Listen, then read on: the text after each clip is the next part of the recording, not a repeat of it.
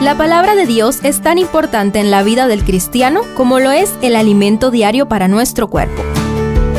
Estudia con nosotros el capítulo del día en Reavivados por su palabra.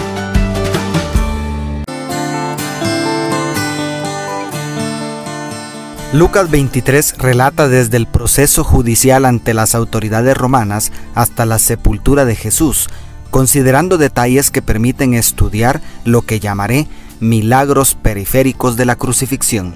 Primero, amistad entre Pilato y Herodes. Solamente Lucas registra el episodio del juicio ante Herodes, quien parece haber cometido el pecado imperdonable a estas alturas, ante sus muchas preguntas y demandas de milagros, el maestro lo mejor que pudo hacer fue guardar silencio en los versos 8 al 11. No obstante, este encuentro permitió que... Aquel día, Pilato y Herodes, que estaban enemistados, se hicieron amigos. Según el verso 12, definitivamente el príncipe de paz se cruzó en medio de estas dos víboras y el resultado fue que una enemistad de varios años se convirtiera en amistad. Segundo, liberación de Barrabás. Ante los gritos de la multitud.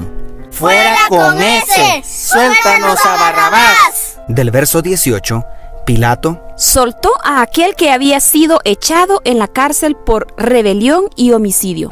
Según el verso 25.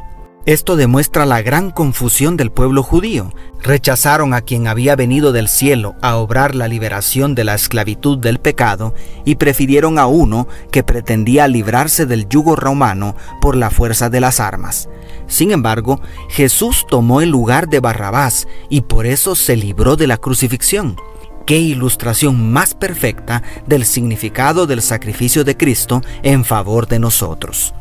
Tercero, el arrepentimiento del ladrón. Otro relato exclusivo de Lucas es el del ladrón arrepentido, quien, habiendo contemplado la inocencia de Cristo en el remedo de juicio ante Pilato, al escuchar los insultos del otro malhechor que colgaba de la otra cruz, lo reprendió y dijo a Jesús, Acuérdate de mí cuando vengas en tu reino. Según el verso 42, seguro no comprendía plenamente el reino de Dios, pero Jesús le prometió, de cierto te digo hoy que estarás conmigo en el paraíso. En el verso 43, maravilloso. Cuarto, la conversión del centurión. Antes de su último suspiro, Jesús exclamó, Padre, en tus manos encomiendo mi espíritu. Inmediatamente después expiró. Cuando el centurión vio lo que había acontecido, dio gloria a Dios diciendo, Verdaderamente, este hombre era justo. Según el verso 47. Además, Mateo y Marcos, quienes estuvieron más cerca del evento, registran las palabras del centurión. Verdaderamente, este hombre era hijo de Dios. Como puedes ver en Mateo 27:54 y Marcos 15:39. La muerte de Cristo sacudió la tierra en ese momento y también el corazón de este soldado para gloria de Dios. Quinto, confesión pública de José de Arimatea. La muerte de Jesucristo también dio lugar para que José de Arimatea, según los versos 50 al 53, y seguramente también Nicodemo, según San Juan 19:39, dos miembros del Sanedrín, salieran del anonimato y valientemente se pusieran de parte del Mesías y su causa, proveyendo una sepultura digna y patrocinando a la naciente iglesia. ¡Qué milagro! Pues los dos eran muy ricos.